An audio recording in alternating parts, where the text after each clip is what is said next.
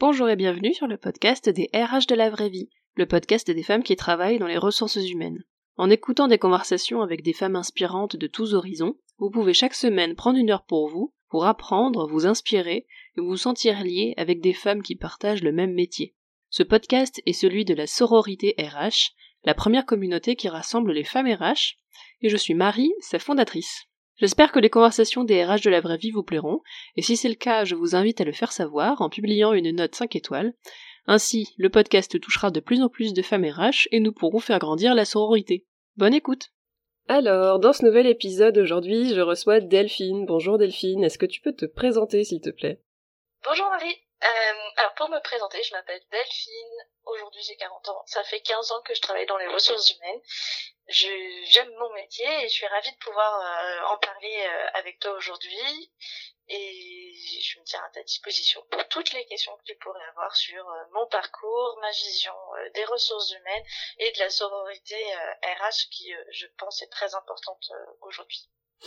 Ok. Eh ben, j'ai comme question, est-ce que tu peux me est-ce qu'on peut revenir un petit peu sur ton parcours dans les RH Comment t'es arrivé dans le métier? Est-ce que t'as fait tes études dans les RH ou pas du tout? Est-ce que t'es arrivé directement dans le métier ou pas du tout? Euh, Comment ça s'est comment ça s'est déroulé ton arrivée dans les ressources humaines? Oui, tout à fait. Alors, en fait, au départ, je savais même pas que ça existait les ressources humaines.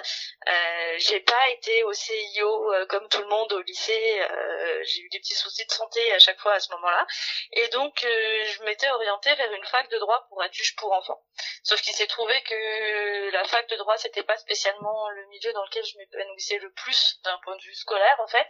Et très vite, je me suis rendu compte qu'il allait falloir me réorienter. Donc cette fois, j'ai fait un saut au CIO et j'ai fait des tests de personnalité, d'où est sorti que j'étais faite soit pour être DRH, soit pour être assistante sociale.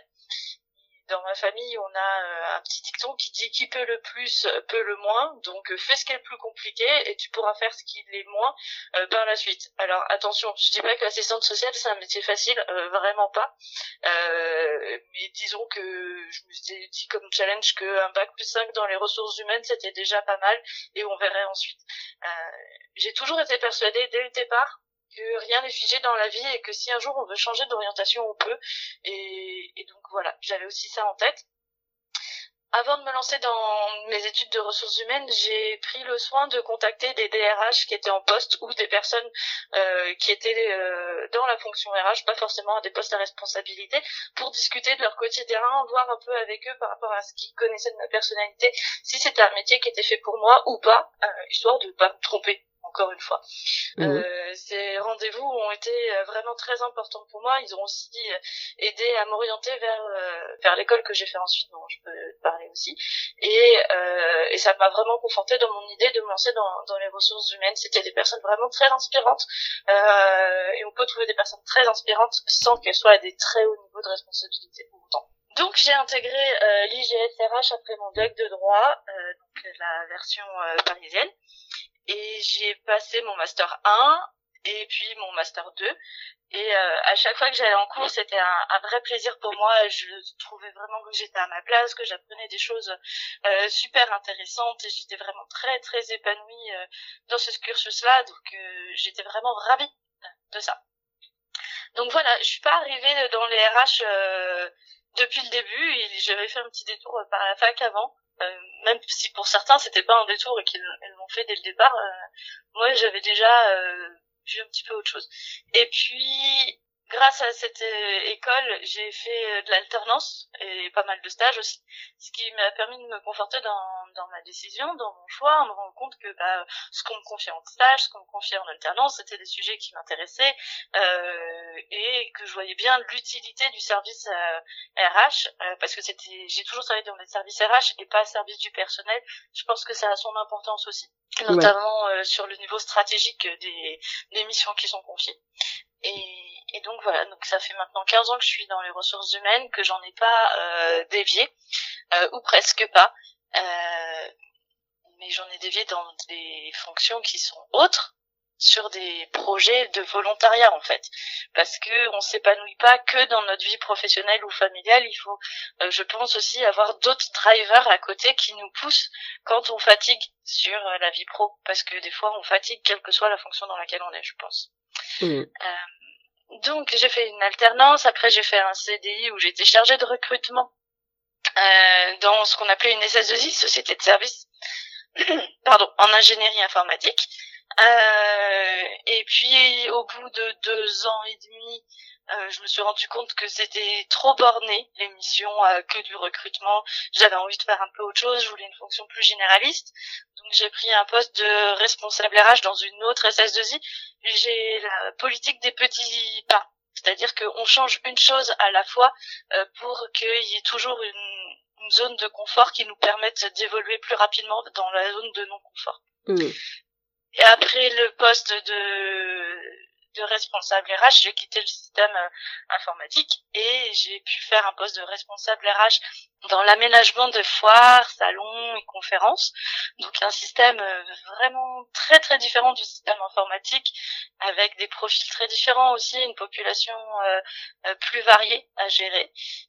après ça, j'ai travaillé dans la publicité et puis dernier poste en France jusque récemment, c'était dans une société d'économie mixte. Donc encore une nouvelle façon de gérer l'entreprise qui était dans l'immobilier euh, social et l'aménagement de territoire. J'ai travaillé donc depuis 15 ans en tant que DRH, euh, job absolument euh, passionnant dans un secteur d'activité on ne peut plus utile à la société en général, c'est quelque chose qui me drive beaucoup, moi, que l'entreprise soit euh, utile aussi au sens plus large et pas juste de faire du business pour faire du business. Et puis en 2015, j'ai suivi mon mari euh, en expatriation à l'autre bout du monde, en Thaïlande. Donc j'ai quitté mon job, euh, en me disant bah c'est pas grave, ça sera forcément enrichissant, je vais travailler en Thaïlande, la culture asiatique je connais pas, ça va forcément m'apporter des nouvelles choses. Sauf que j'ai pas travaillé tout de suite parce que j'étais enceinte pour tout te dire. Euh, donc euh, va trouver un job euh, quand t'es enceinte dans un pays que tu connais pas avec une langue que tu connais pas. De, très vite tu te dis on va attendre un petit peu. Donc j'ai attendu un petit peu et j'ai trouvé un poste en tant que DRH à la chambre de commerce euh, franco-thaï euh, de Thaïlande. Euh, donc comme ça, je pense que même sans dire mon nom de famille, tout le monde sait qui je suis, mais c'est pas bien grave, j'assume. euh, je suis restée pendant deux ans. Donc, la chambre de commerce, c'est une petite structure euh, qui plafonne à 17 collaborateurs en période de pointe et sinon qui navigue plutôt autour de 14, 14 salariés. Donc mhm. quand on est DRH, c'est une structure qui est vraiment petite et ce qui fait qu'on ne s'y ennuie pas en RH, c'est que euh, ça fait aussi un peu office de cabinet de recrutement pour les entreprises euh, qui veulent recruter euh, en Thaïlande, notamment des profils français. Et alors là, tout type de profil, hein, ça va du directeur financier en passant par un responsable marketing ou quelqu'un qui, qui pourrait faire de l'accueil ou du secrétariat. C'est vraiment des profils très très très variés. Euh, même encore en IT, j'y suis retournée un petit peu. Euh, donc voilà, j'ai eu la chance de côtoyer euh, des managing directeurs, des, des DRH absolument fabuleux pendant ces deux années, jusqu'en janvier 2020. Et puis janvier 2020, en fait, on était censé rentrer en France l'été qui suivait, donc j'ai quitté mon job j'ai deux belles années. Et puis en fait février, euh, ah bah non, on rentre pas en France cet été. Hmm. Parce qu'il y a le Covid et parce que plein de choses. Ah bon, d'accord. Et puis du coup, bah toutes mes démarches que j'avais fait pour euh, le next step de ma carrière, je, bah, je les ai un peu mis entre parenthèses. Et euh, et puis je suis devenue maîtresse. à presque temps plein parce que j'avais deux enfants sur deux niveaux différents et qu'il fallait faire maîtresse en français, anglais, taille. Euh, donc voilà. Et puis alors très vite, je me suis rendu compte que maîtresse, pour le coup, c'était pas mon métier. Donc mm. en avril-mai, j'ai commencé à chercher euh, du travail euh, de nouveau en Thaïlande, vu que je savais qu'on allait euh, renouveler pour euh, au moins une année. Ouais. Et puis là, je me suis rendu compte que tous les postes en RH à cette époque-là étaient réservés aux Thaïs. Ce qu'il faut savoir, c'est que le, le, recrutement en Thaïlande, euh, il n'y a pas toutes nos règles anti-discrimination comme on a en France. Sur les annonces, c'est clairement écrit quand ils veulent une femme ou un homme de tel âge euh, ou de telle nationalité. Donc euh, on voit très vite quand une annonce est réservée aux Thaïlandais ou quand elle peut être ouverte aux étrangers. Hmm. Et grosso modo, sur le marché de l'emploi, quand tu as 90% des annonces qui sont euh, ouvertes euh, à tout le monde, tout va bien. Quand on a 90% qui sont ouverte uniquement au taille, tu te dis ouh ça va être dur, mais en faisant du réseau correctement, je peux y arriver. Euh, quand on a 100% réservé aux Thaïlandais, tu laisses tomber. Ouais. Donc euh, j'étais un petit peu dépitée.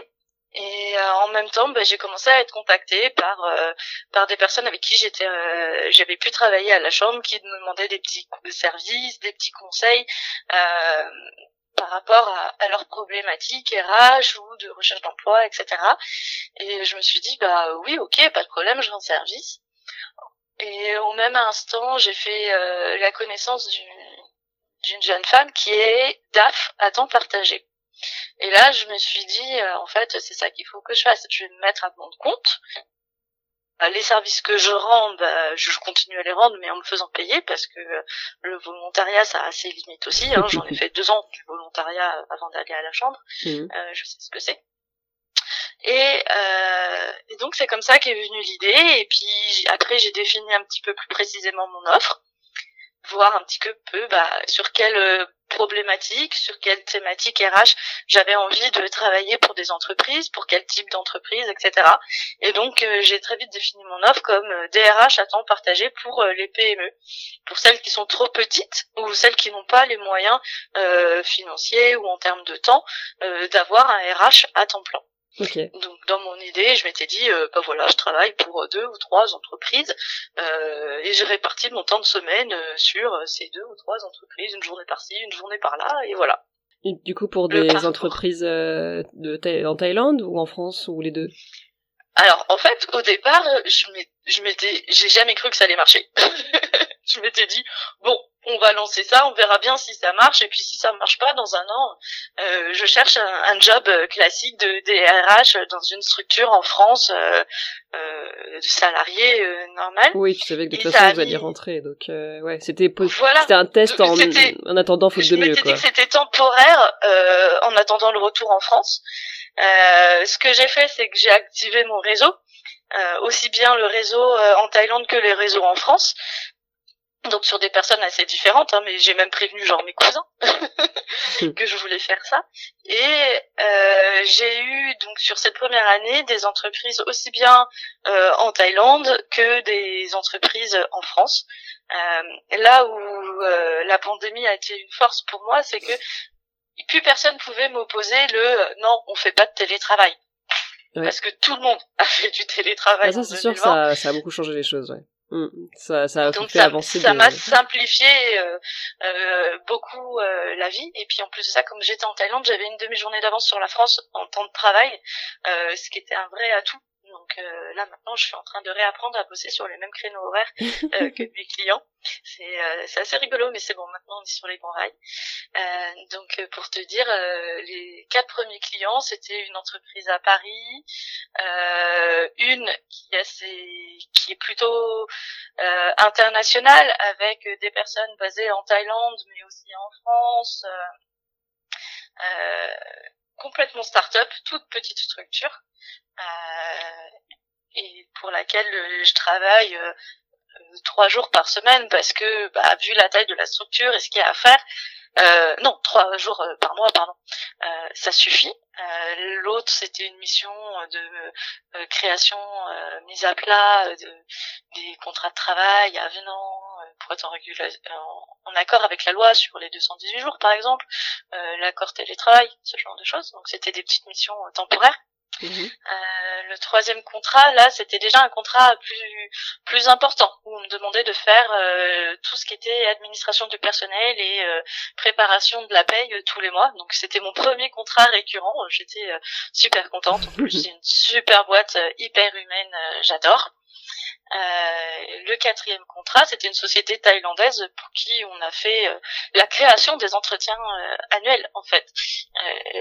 le formulaire, les livrets de formation et d'information pour les collaborateurs, les managers. Donc voilà, donc ça c'était les, les quatre premiers clients sur le premier semestre 2021. Excuse-moi. Je t'en prie. Non, excuse-moi, je t'ai coupé. Euh, mais ce qui est marrant, c'est que du coup, les entreprises thaïlandaises sont pas ok pour recruter des salariés français et étrangers, mais par contre sont ok pour recruter, enfin pour recruter, pas pour recruter du coup, mais pour faire appel à une prestataire française. Là, il y a pas de souci. Alors, en fait, la loi thaïlandaise, elle Enfin là, elle est en train de changer au moment où je te parle, mais jusque là, elle est, elle aide pas beaucoup au recrutement des étrangers, parce que pour embaucher en salarié un étranger, il faut quatre salariés taille. Donc déjà, ça implique d'être dans un groupe énorme pour pouvoir un nombre, avoir un nombre euh, euh, cohérent de d'étrangers par rapport euh, au nombre de, de Thaïlandais. Ça, c'est une grosse restriction. La, la, ensuite, tu as toutes les contraintes de visa et de work permit que quand on est salarié français en France, on se rend pas compte à quel point mm. travailler à l'étranger, les contraintes de visa sont importantes. Euh, c'est beaucoup de papier, c'est des heures dans les bureaux d'immigration. Euh, quand je dis des heures, c'est une journée entière. Hein. Mmh. Euh, donc euh, voilà, et c'est vraiment pas rigolo. Euh, donc les entreprises, elles sont fortement incitées à recruter des Thaïlandais en fait, sauf quand vraiment elles trouvent pas la compétence dont ils ont besoin en Thaïlande. Et en RH, en plus de ça, c'est quand même très très bien vu de parler thaï c'est plus facile pour créer du lien avec euh, la population qu'on gère. Bah oui. Et euh, mon niveau de taille, euh, alors même si maintenant je comprends mieux qu'il y a six ans, c'est sûr, il n'est pas au niveau pour avoir une conversation suivie mmh. dans le cadre du travail. Ouais. Donc oui, donc c'était plus compliqué. Mais du coup, c'est c'est c'est vu différemment. Par contre, il y a, y a moins de règles du coup pour prendre une pour prendre une prestation, même venant d'une personne étrangère. Oui, c'est beaucoup plus facile. Après, il faut faire attention à certaines règles au niveau de la comptabilité, mais c'est quand même beaucoup plus facile. Ok, oui, du coup, ça les arrange aussi euh, en Thaïlande, ouais, que tu sois prestataire et pas, pas salarié, quoi. Mmh. Mm. Oui. Après, on a la pandémie a eu quand même un autre effet plutôt économique cette fois, qui fait que ça restreint euh, le recours aux prestataires sur plein plein de sujets, pas que la partie RH. Mmh. Ok. Du coup, euh, du coup, donc pendant un an, tu fais, euh, tu fais ça donc entièrement à distance puisque tu avais aussi des entreprises françaises, donc. Euh, c'est ça. Donc oui, du coup, ouais, euh, t'étais euh, travailleuse, euh, comment on dit, travailleuse nomade, digital nomade. Oui, enfin pas trop nomade, hein, parce que j'ai pas bougé de Bangkok beaucoup pendant cette période. Oui, ce que je voulais dire, c'est par rapport à, par rapport à tes clients. Mais pour la France depuis l'étranger, ouais. Ouais. Avec des statuts français, j'ai créé ma, structure euh, en France, euh, tout à distance. Euh, là aussi, on se rend pas compte à quel point la France aide beaucoup pour ce genre de choses mmh. par rapport à d'autres pays. Ouais, donc, du coup, ton entreprise, oui, donc ton entreprise, elle, elle est, elle est en France. Oui, tout à fait. Ok. Et du coup, donc au bout d'un an, tu rentres en France? Donc voilà, on est rentré en France là, en juillet. Euh, choc thermique plus que culturel. Euh, et puis bah, j'avais encore euh, deux clients qui me restaient, donc euh, la start-up et puis celle pour la préparation de la paye, pour faire simple. Et euh, j'avais commencé en avril à essayer de développer ma présence sur les réseaux sociaux pour faire ce qu'on appelle du marketing inbound, qui est pas du tout ma tasse de thé. Hein. Moi, mon expertise, c'est les, les RH. Hmm. Voilà. Et quand on est entrepreneur, on doit, on doit apprendre aussi plein d'autres compétences. C'est ça. Euh, même si on n'a pas envie, il faut s'y mettre. Et euh, il faut trouver un moyen de le faire de façon amusante aussi, parce que sinon c'est vraiment compliqué. Et, euh, et ça paye, euh, ça, clairement, parce que euh, en juillet j'ai été contactée par trois cabinets différents qui qui recrutent des DRH pour faire DRH à temps partagé pour leurs clients. ces appels n'ont pas débouché sur des contrats, euh, aujourd'hui, maintenant, j'ai trois clients et euh, le troisième qui vient de commencer là en septembre me prend un mi-temps un vrai mi-temps de par semaine. Ah Donc euh, maintenant c'est bon, je suis full. c'est c'est pas l'organisation que j'avais imaginée il y a un an, euh, mais on en est vraiment plus loin du tout et surtout euh, j'ai plus de bande passante en fait pour mm. prendre un nouveau client à temps partagé. J'ai un peu de bande passante pour faire de la mission ponctuelle sur des sujets très précis, euh, de mise en place ou d'optimisation de, de quelque chose en RH toujours. Euh, mais aujourd'hui j'ai j'ai l'équivalent euh, quasiment d'un temps plein quoi. T'avais imaginé quoi euh, comme répartition à l'origine bah, Moi au début je m'étais dit on fait une journée dans l'entreprise A, deux jours dans l'entreprise B et deux jours dans l'entreprise C. Au final, euh, j'ai l'entreprise C qui fait deux jours et demi et les deux autres qui se répartissent en termes d'heures, en fait, plutôt euh, de façon hebdomadaire. Et, euh, et encore, je te dirais heureusement parce que ça me permet une flexibilité que j'aurais pas avec l'imagine, avec le planning que j'avais imaginé il y a un an. Mm. Euh, par exemple, l'entreprise C m'a appelé euh, là il y a euh, 20 minutes euh, avant notre call. Euh, C'était pas prévu dans son planning. Euh, bah c'est pas grave, on prend quand même l'appel, on, on règle la question tout de suite, tu vois.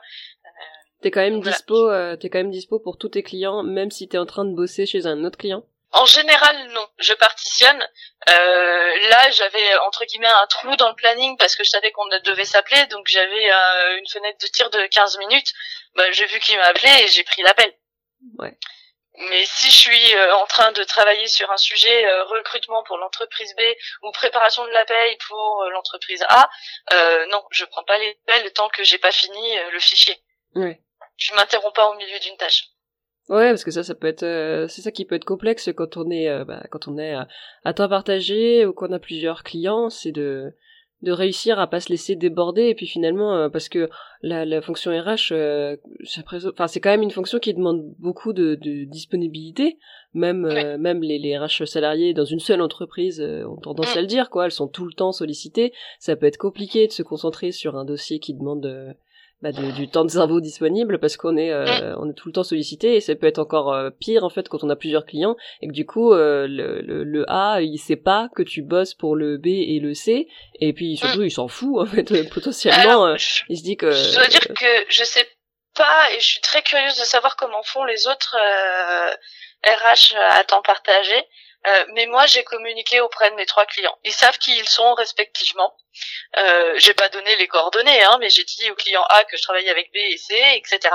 Et euh, le, le client A et B savent que le client C a tel, tel et tels horaires euh, de bloquer pour lui et que les autres, du coup, on est en flexibilité.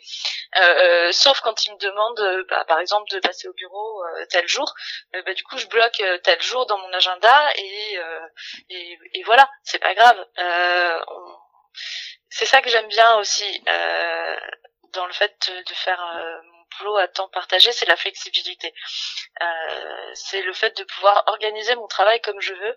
Et au final, contrairement à un job de salarié avant, le matin, quand je me dis aujourd'hui je fais ça, ça, ça et ça, vraiment, je le fais. Ça, ça, ça et ça. Et un milliard d'autres trucs, évidemment. Ça, Mm. comme toujours, ça change pas. Mais euh, mais les journées où je me dis mince, j'ai pas fait ça, ça n'arrive plus en fait, parce que euh, j'ai j'ai design, j'ai designé une organisation euh, qui qui est beaucoup plus carrée qu'avant en fait et qui permet euh, qui permet moins d'être interrompu. Hmm. Et, euh, et aussi, contrairement à avant, mon téléphone, il est plus euh, en mode sonnerie, il est en mode vibration. Euh, quand il y a quelqu'un qui appelle, je regarde qui c'est et je décide ou pas de décrocher. Alors que quand tu es salarié à temps plein pour une entreprise, tu un manager qui appelle, tu prends l'appel et quoi que tu sois en train de faire, sinon il comprend pas que tu prennes pas l'appel. Alors que là, en fait, les trois comprennent parfaitement que bah, je suis aussi en train de travailler sur d'autres sujets. Et puis, ils comprennent pour eux, pour leur sujet. Et que si je décroche pas, c'est que j'ai besoin d'être concentré sur le truc qu'ils m'ont demandé de faire. Bah, En vrai, quand on est salarié, on devrait aussi pouvoir dire à un manager, euh, en fait, là, j'ai pas le temps et je bosse sur un dossier. C'est, toujours un truc. euh, c'était, j'en parlais beaucoup euh, dans les, les débuts de la sororité. C'est vrai que j'ai un peu changé de, de thématique depuis, mais au début, c'était des choses que que je disais beaucoup dans mes articles. pourquoi, pourquoi on, on se sent obligé d'être à disposition comme ça Il y a n'importe qui de l'entreprise qui appelle et il faut qu'on arrête tout. Euh, oh là là, un manager m'a appelé, euh, branle-bas de combat, il faut répondre au téléphone. On peut aussi, euh, je me suis toujours dit, mais pourquoi on met pas des des, des horaires euh, d'ouverture du bureau? Il y a plein de, il y a plein de de, de services d'entreprise qui font ça, ou qui disent vous pouvez passer au bureau Ah, entre je telle le heure et hein. telle heure, et puis voilà. Sinon le, le reste du temps, je suis en train de travailler sur des dossiers, donc vous prenez rendez-vous, ou vous vous me dérangez pas, ou là vous mettez un, un mail, ou alors vous mettez un message sur répondeur. Enfin, définir ses propres règles, c'est comme ça qu'après on se laisse euh, déborder et qu'on se retrouve avec euh, 10 000 choses à gérer parce qu'on se dit euh, si un, si un manager m'appelle voilà j'arrête tout il faut absolument lui répondre tout de suite alors que euh, 80% du temps c'est des trucs il faut qu'il faut pas résoudre dans la minute ça peut Ah bah c'est clair. Et puis des fois, t'attends un petit peu et ça se résout tout seul aussi. oui Euh, Parce que c'est toujours le réflexe oui, de Et moi, je RH, fait. Je pense que c'est une question de positionnement euh, de, de la personne en poste par rapport à sa vision de son métier euh, et par rapport à la vision du DG du métier de RH. Ouais. Et euh, dans le job précédent, avant de partir à Bangkok, euh, je l'avais fait euh, en disant bah les questions c'est euh, tel jour et tel jour de telle heure à telle heure pour euh, tout type de questions. Euh, et euh, quand la porte est fermée et elle l'est pas souvent, euh, ça veut dire que je suis sur un dossier et que j'ai besoin d'être concentré. Donc euh, vous revenez plus tard ou vous me mettez un mail que je regarderai avant de prendre ma pause de déjeuner euh, ou la pause café de l'après-midi, je sais pas. Ça marchait? voilà. et, ça, et ça marchait très bien. Bah, Comme quoi. Donc, euh, donc voilà. Mais il a fallu rappeler la règle une fois. On a énoncé la règle une fois, on a fait un rappel à la règle euh, générale à tout le monde en disant je vous rappelle que Delphine n'est pas à votre disposition 24-24 et que euh, elle a défini des créneaux et donc merci de les respecter. Bah Et oui. Franchement, ça marche très bien.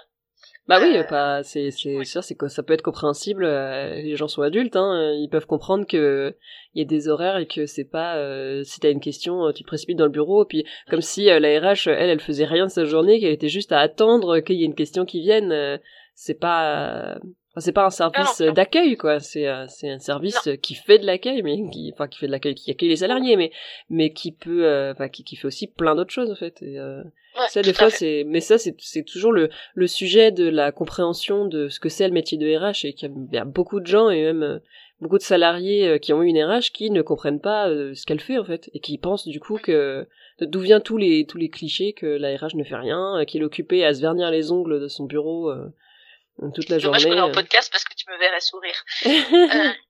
Et, euh, oui, ça va euh, à la fois, ça ressort euh, de ce que les gens imaginent de ce qu'on fait ou de ce qu'on ne fait pas en RH, et c'est aussi du coup un positionnement euh, du teneur du ou de la teneuse du poste sur bah mon métier c'est ça et je communique de telle façon ou en fait je ne communique pas. Euh, c'est ce que j'étais en train de te dire à un de mes stagiaires hier, c'était euh, elle est super, elle fait un super un super job. Euh, J'aime beaucoup sa façon de travailler, etc. Mais elle communique pas sur ce qu'elle fait de bien. Ouais. Et en fait, très souvent, on ne communique pas ce qu'on fait de bien parce que on est en mode pompier sur tellement de sujets Ouais, puis on se dit normal. qu'on gère euh. les problèmes. Mais on fait pas que ça, que de gérer des problèmes. Euh, Il y a plein de choses qu'on fait qui vont éviter certains problèmes d'arriver aussi, par exemple.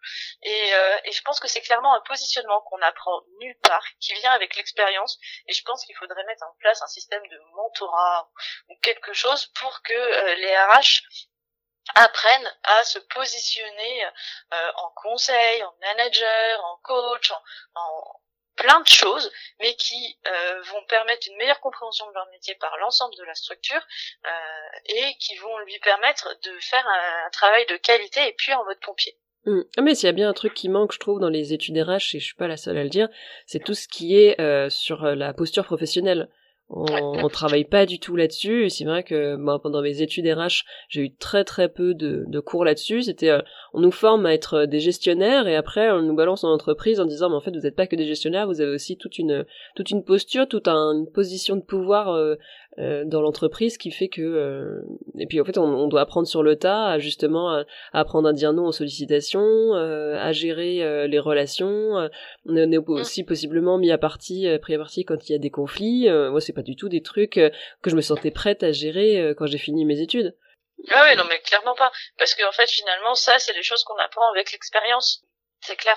Et effectivement. Alors, je sais pas si on peut être formé là-dessus parce que il y a tellement de choses qui rentrent en jeu sur euh, le questionnement de la posture, mais un minimum d'informations, euh, je pense qu'effectivement ça serait le bienvenu. Et, puis, euh, euh, et en fait, il faudrait aussi que les RH bénéficient de leur- d'un parcours euh, d'intégration, euh, d'accompagnement, au même titre que tous ceux qu'on organise pour tout le monde. Euh, on organise des systèmes de mentorat, de coaching, euh, plein de choses pour les nouveaux embauchés. Et puis finalement, on se dit bon bah pour la RH c'est bon, elle fait partie de l'équipe, euh, ça ira bien. oui c'est Bah ça oui, il y a mais pas non trop de en fait. Oui, c'est j'ai jamais eu de tous les postes que j'ai que j'ai tenus. Alors en plus, je faisais des remplacements, donc euh, c'était euh, c'était encore différent. Mais à chaque fois, j'étais balancée sur mon poste. J'avais une période d'intégration de trois minutes à peu près, qui était euh, celle pendant laquelle on allumait mon ordinateur. Et puis après, on me montrait vite fait comment on faisait ça et ça. Et puis après, on roule. Vas-y, allez, débrouille-toi. Et tout le monde commençait à arriver dans le bureau en disant j'ai besoin de ça, j'ai besoin de ça, j'ai besoin de ça. C'était mes débuts de poste, ça a toujours été super stressant parce que je me retrouvais avec euh, des, tas d'exigences de gens qui disaient, euh, bah, euh, en plus comme je remplaçais des gens, il y avait tout de suite le niveau d'exigence. on attendait de moi que je sois aussi efficace que la personne que je remplaçais, mais immédiatement, comme si il y avait pas. Et de l'autre côté, j'étais un peu, j'avoue que j'étais un petit peu jalouse entre guillemets de des autres salariés qui étaient qui étaient engagés parce que je, je, me rappelle sur mon premier poste, il y avait un, un manager qui avait été engagé en même temps que moi en CDI, alors moi, moi j'étais en CDD et c'était un remplacement, donc il fallait être efficace tout de suite. Du coup, euh, vraiment, on avait attendu une efficacité totale de ma part au bout de deux jours, alors que lui, il avait une période d'intégration de trois mois, où vraiment c'était très très lent, on lui avait montré euh, tout doucement les dossiers, il avait pu prendre tout son temps, etc. Et, euh, et, même au bout de trois mois, il faisait pas grand chose, je trouvais. Il avait encore pas pas grand chose à gérer par rapport à ce qu'il aurait pu. Et moi, pendant ce temps-là, euh, j'avais eu, euh, ouais, on m'avait montré les dossiers pendant deux jours. Et puis après, euh, après, elle était partie très très vite, ma, la, collègue que je remplaçais. Donc en fait, je m'étais très vite retrouvée livrée à moi-même. Et, et, en plus avec des exigences venant de toute l'entreprise, puisque chacun avait son petit dossier, son petit truc, sa question, son machin à faire. Et j'ai trouvé ça un petit peu Ouais, j'étais, j'étais, j'avoue, j'étais un petit peu jalouse en fait du, parcours d'intégration que pouvaient avoir les autres et que moi j'avais pas eu. Mmh. Ouais. Après, il y a quand même des entreprises où c'est fait euh, aussi pour les RH, mais euh, dans les plus gros groupes où c'est vraiment très structuré. Dans les petites structures, et c'est là où, j'attache une grosse importance là-dessus dans les entreprises où je travaille, c'est on travaille là-dessus pour tout le monde. Euh, et, du coup, dans une telle structure, j'ai deux stagiaires, comme je te disais, euh, parce qu'elles sont toutes les deux à temps partiel, hein, sinon seule ça suffisait. Mmh. euh, et en fait, j'ai hyper soigné leur intégration. Elles ont même euh, des petits docs euh, en plus euh, que les autres parce que euh, pour leur apprendre le positionnement RH à leur niveau, quoi. Voilà. Oui, heureusement, heureusement qu'il y a des parcours d'intégration qui se font bien. Mais. Mais j'ai l'impression que c'est pas que c'est pas systématique et qu'on va pas penser y penser systématiquement à la particularité d'un parcours d'intégration euh, pour les RH.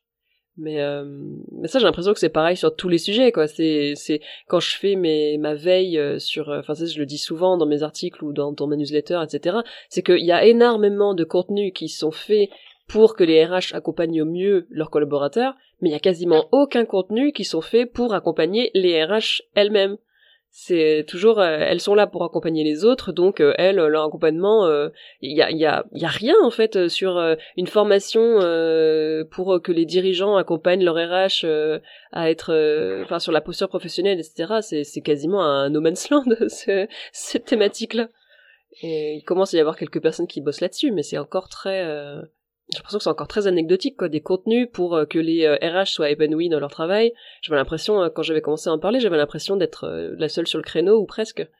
Et ça m'avait, ça m'avait surprise parce que c'est, c'est un métier qui est compliqué à tenir et où il y a besoin de, il y a besoin d'être formé, et que ce soit actualisé régulièrement. Euh, même là, avec euh, avec la période Covid, les formations où, que, je voyais que les RH suivaient, c'était tout de suite tout de suite euh, formation légale, juridique sur comment faire du chômage partiel, comment gérer telle ou telle chose au niveau de la paye, etc. Par contre, une formation sur comment éviter le burn-out quand on est RH et qu'on était déjà hyper hyper hyper chargé avant et qu'on en a rajouté trois tonnes, ça, j'ai pas trop vu passer. Euh, un petit peu après, quoi, mais ça a mis du temps quand même. Euh. Et puis bah, pas, ouais, c'est, j'ai l'impression que c'était vraiment anecdotique par rapport à, la problématique que ça soulevait. Ouais. Ouais, je veux bien croire. Après, euh, moi, je, m'auto-forme maintenant de toute seule. Euh, vu que je suis indépendante, euh, j'attends plus la formation venant des entreprises vu que je suis prestataire pour eux. Et j'ai bien vu aussi hein, au cours de mon parcours précédent en tant que salarié, euh, la formation des RH, euh, ça reste sur des sujets très techniques, euh, de paye, d'actualité euh, juridique. Euh, ah bah ça t'intéresse de faire telle formation? Oh bah oui tiens vu qu'on est en train de l'organiser pour telle autre, tu peux te joindre à eux. Ouais. D'accord, merci. voilà. Ouais, c'est, il y a encore beaucoup de choses à faire sur ce, cette thématique-là, mais c'est aussi tout un travail de sensibilisation ah, ça aussi, c'est, c'est, j'ai déjà, déjà vu des boîtes où, euh, où c'était, c'était vraiment risible, mais c'était euh, la, la, campagne d'entretien annuel avec tout le monde qui l'avait passé, sauf la personne qui gère les entretiens annuels, c'est-à-dire la RH. Elle, euh, elle en passait pas. Ou alors, euh, où la, la, la, RH fait le plan de formation, Et puis elle, elle se forme jamais. C'est vraiment toujours on dit les cordonniers les plus mal chaussés, mais c'est souvent ça. Donc euh... bah, après, je pense que ça ça rejoint encore une fois la question de la posture, euh, parce que par exemple pour les entretiens annuels, moi j'ai jamais été la dernière à passer. Euh, par exemple, euh, je faisais donc mon entretien annuel avec le DG et je passais au milieu des autres membres du CODIR parce que bah, j'avais aussi une petite toute petite équipe certes mais une petite équipe derrière où il fallait faire les entretiens annuels donc il faut que ça redescende mmh. Donc euh, donc je passais au même titre que le directeur financier euh, avant ou après lui en fonction des agendas de tout le monde en fait. Et, et puis voilà. Euh, les besoins en formation étaient notés au plan de formation euh, euh les miens et ceux de titre que ceux de l'équipe je sais pas dans la gestion locative ou juridique finance les opérationnels euh, évidemment, la, majeure partie du plan de formation euh, est toujours dirigée euh, vers les opérationnels. Et pour moi, ça a du sens parce que j'envisage mon métier vraiment comme quelque chose de business partner. la fonction RH ne peut s'épanouir que si l'entreprise s'épanouit. Et inversement, l'entreprise va s'épanouir parce que les hommes qui la composent, ils sont bien, ils sont à leur place, ils sont compétents et qu'on continue de développer leurs compétences et leur parcours professionnel au sein de l'entreprise. Mm. Oui, bien sûr. Et, euh, et du coup, est-ce que tu te... Parce que euh, à la base, si t'étais devenue, euh, si t'étais devenue indépendante, c'était aussi, tu l'as dit, parce que c'était trop compliqué de retrouver un poste euh, en Thaïlande. Mais est-ce que ça se serait fait Est-ce que tu penses que, bon, imaginons tu tu sois pas parti en Thaïlande, tu aurais continué, tu penses, à être salarié, ou est-ce qu'au bout d'un moment, t'aurais peut-être envisagé de passer du côté du côté de l'indépendance? Waouh, que se serait-il passé? c'est dur à dire euh, parce que euh, j'aime mon métier et euh, que je l'ai toujours aimé et, et bah, vu que ça a explosé ce mode de fonctionnement, très probablement que je me serais posé la question est-ce que j'aurais sauté le pas? Je sais pas. Euh, là, c'est les opportunités, c'est la vie qui euh, qui fait que. Est-ce que si je n'étais pas partie en Thaïlande, euh, je serais passée du côté indépendante? Peut-être parce que avant avant de me mettre à mon compte, je me posais la question euh, est-ce que je pourrais faire du conseil euh, après 15 ans de carrière sans avoir commencé par là comme tous euh, les jeunes sortis d'école le, le, font? Est-ce que c'est un job qui est accessible quand on a 15 ans de carrière ou pas et la vie perso qui va avec? Donc peut-être que j'aurais sauté le pas quand même parce que la, le positionnement de conseil commençait à me titiller avant de me mettre à mon compte. Euh, peut-être. Mais en tant qu'indépendante ou en tant que salariée dans une société de conseil, ça je saurais pas te dire.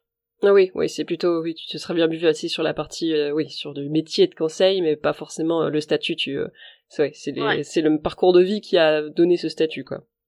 Voilà, c'est ça. Du coup, tu te vois. Aujourd'hui, rien n'est fixé.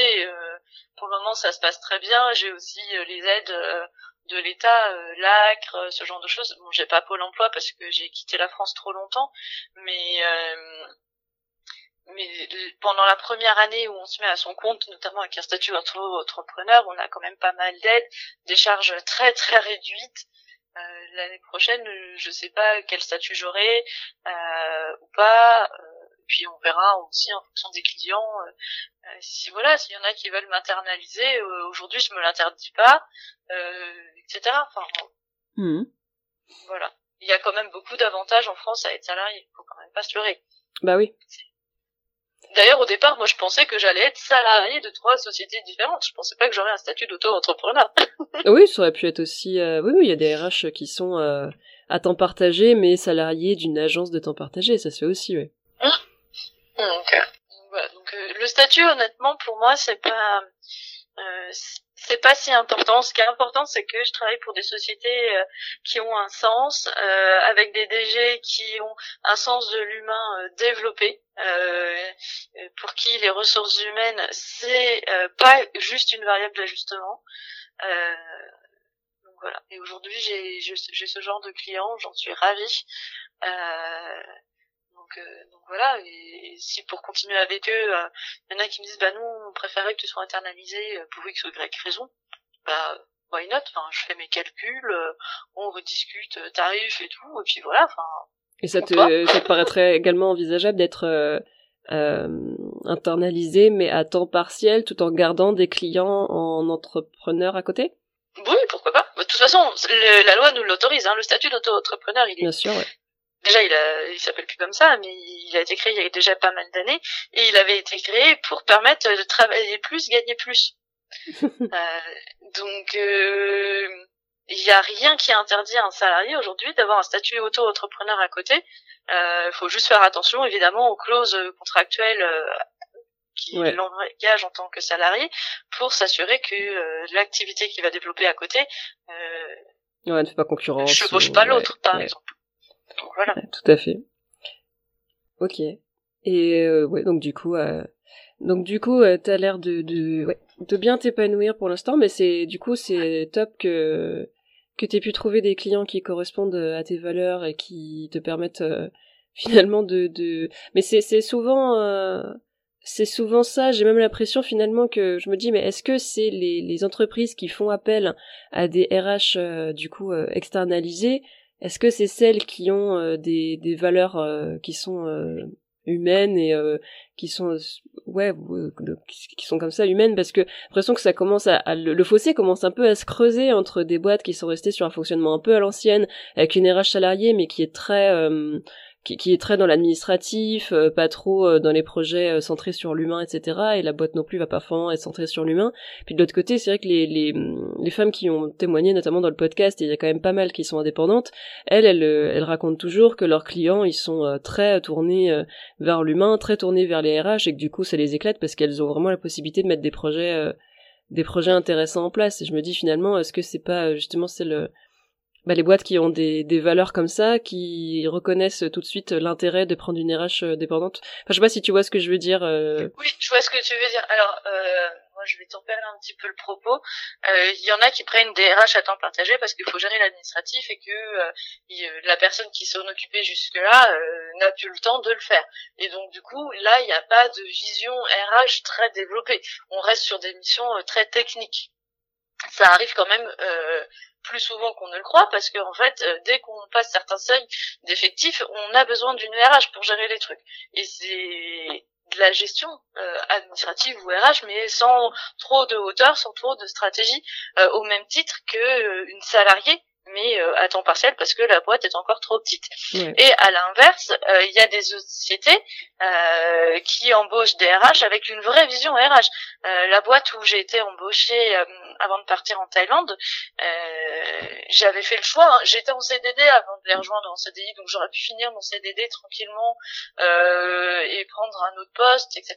Mais il m'avait convaincu, le DG et euh, le DAF, que que c'était une entreprise à dimension humaine, que c'était une entreprise qui avait des valeurs, qui était tout à fait partant pour partir sur des projets RH euh, basique ou même innovant. On avait même mis commencé un dossier sur euh, le droit à la déconnexion, comment euh, comment mettre en œuvre réellement, y compris le week-end, dans un secteur où en fait il faut être à disposition du client 24-24. Comment on fait pour déconnecter? Bah voilà, c'est des problématiques euh, euh, qui viennent du DG. En fait, je pense que la problématique, elle est pas tellement pour la RH d'être salarié ou, ou indépendante ou consultante sur là-dessus, mais il vient du DG. Enfin, le DG ou l'appelle comme on veut, le fondateur, euh, soit il a une vision humaine des choses, soit il l'a pas. Ouais. Oui, c'est vraiment la, la, la personne. euh, oui. Et quand je dis il l'a ou il l'a pas, ça, ça tient pas que à lui et à sa personnalité, ça tient aussi à l'activité euh, de l'entreprise. Il a une chose à faire pour redresser la barre avant de s'intéresser au développement RH. Donc euh, voilà, il faut aussi avoir conscience de ça. Mm. Et, euh, et c'est important quand on a un positionnement RH business partner, de, bien comprendre que bah, des fois il y a le business qui prime et qu'il y a des fois non c'est l'humain qui prime parce que sinon c'est le business qui va en pâtir. Donc euh, voilà.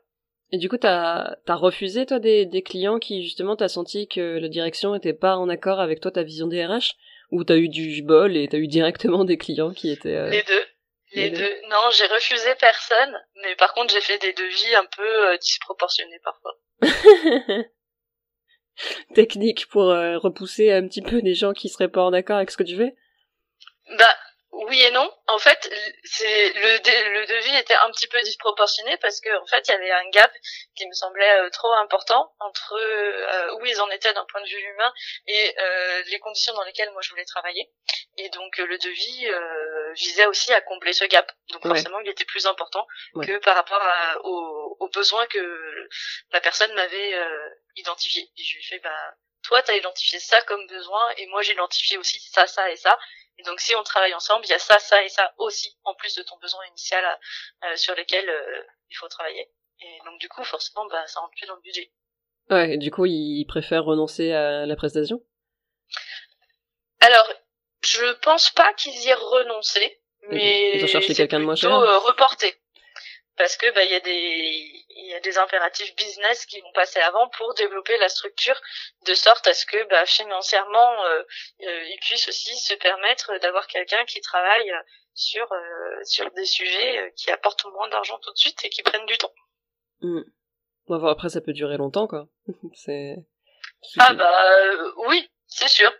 C'est un peu, c'est un peu l'œuf ou la poule, quoi. Est-ce qu'il faut mettre en place euh, un système RH euh, performant pour pouvoir permettre à l'entreprise de faire des gains financiers, ou est-ce qu'il faut faire des gains financiers pour permettre à la, au service RH de se développer? Mm. Ça, peut, ça bah, le cercle C'est une vision du du DG ou enfin, en fait, souvent, faut être honnête, je travaille pas avec des DG, je travaille avec les créateurs de la boîte.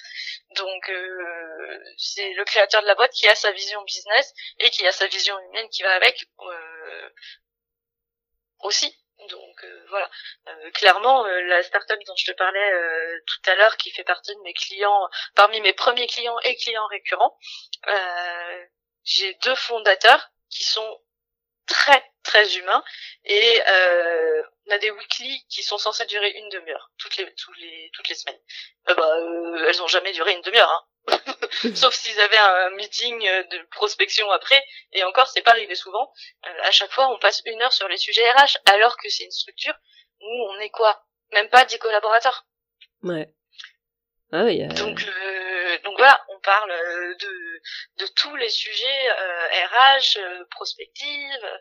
Euh, on a un système d'onboarding développé euh, comme dans peu d'entreprises euh, parce que ben voilà on s'est donné les moyens que euh, je travaille dessus aussi quoi J'espère que ces, ces boîtes-là qui vont euh, après avoir un, un succès, euh, qui va montrer que justement, euh, tu vois, en faire des exemples en fait pour montrer que, tu vois, parce que pour l'instant c'est des petites boîtes, du coup tu mm. peux avoir ce, ce truc de se dire, oui mais bon, elles ont le temps de gérer bien les RH parce qu'il n'y a pas beaucoup de collaborateurs, etc. Vous verrez que quand ça va grossir, ça va être plus dur, etc. Mais si... non, ça sera pas plus dur, les process ils sont en place. Non, mais c'est justement, oui, ça peut être un, cliché qui peut être réadapté et puis voilà, s'il faut. Mais justement, si ça, si ça venait à, à se généraliser et qu'on voyait des exemples d'histoires d'entreprises qui ont tout mis sur l'humain et qui ont réussi en plus et qui ont une croissance euh, qui est belle et qui est une, une, bonne santé même des années et des années après, j'espère que ça incitera aussi euh, des entreprises qui sont un petit peu plus sceptiques sur le fait de mettre de l'argent euh, sur l'humain très tôt. comme ça, elles seront incitées à le faire bah, de plus en plus tôt parce que une toute petite boîte, elle va pas forcément avoir l'idée, l'envie de mettre de l'argent dans les RH parce qu'elle va se dire justement non non mais on est trop petit, euh, ça sert à rien. Euh, tant qu'on est moins de 10, ça, sert à rien de mettre de l'argent dans les RH alors qu'en fait si. Mais euh, mais ça il faut peut-être des, aussi des exemples de réussite qui sont dus à, ce budget qui a été mis en RH très tôt, même à, moins de 10 collaborateurs. Ouais, c'est clair. Bah, l'avenir nous le dira et je serais ravie de t'en reparler. Mais ouais, on est bah déjà sur les plans de développement et plans de recrutement sur 2022 et 2023, nous. Bon, bah, on verra bien, et puis, ouais, bah, j'espère que ce sera, que ça restera positif. Merci Delphine d'avoir partagé, du coup, ton, ton témoignage, nous avoir raconté ton parcours, et puis, bah, du coup, je te souhaite euh, tout le succès possible euh, pour la continuité de ton activité. Merci et puis, euh, et puis, bah, et puis, bah, voilà, on discutera à l'occasion, si tu veux, pour suivre un petit peu comment ça se passe. Avec plaisir. Merci beaucoup de m'avoir invité sur ton podcast. C'est un plaisir d'échanger avec toi. Bah, merci à toi, Delphine. Et voilà pour notre épisode avec Delphine. J'espère qu'il vous a plu et je vous dis à bientôt pour un nouvel épisode des RH de la vraie vie avec une femme RH. À bientôt les RH.